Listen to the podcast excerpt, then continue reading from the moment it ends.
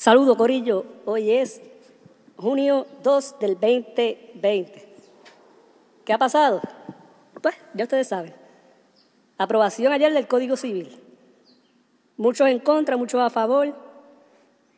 Parecía ser que todo era en contra por supuestas medidas conservadoras que se tomaron, pero veo aquí a la licenciada Ada Conde, miembro de la comunidad LGBT, que apoya la, la medida.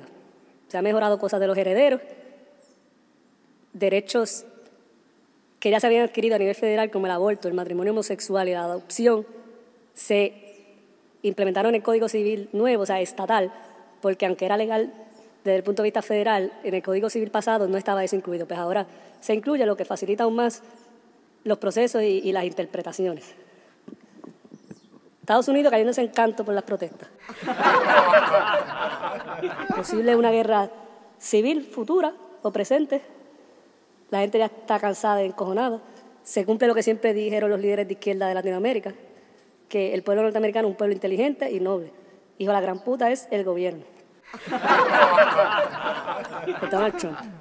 Y me imagino que los cómplices, como es en Puerto Rico Jennifer González, que el periódico Metro dice que exigen que hable sobre la expresión del presidente contra manifestantes en Estados Unidos. Yo no he dicho ni pío.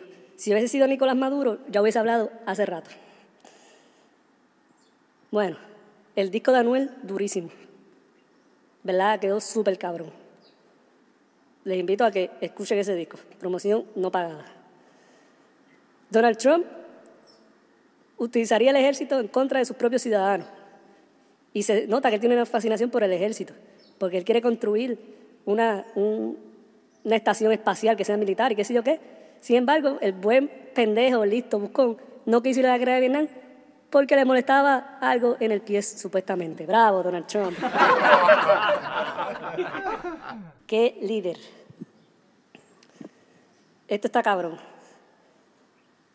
Un tweet que puso una dama y fue retuiteado por el periodista Benjamín Torres Gotay, dice, forma de pregunta, ¿y no es racismo lo que tiene la mayoría de los reporteros y medios noticiosos contra los estadistas y PNP? Oh my God, en serio.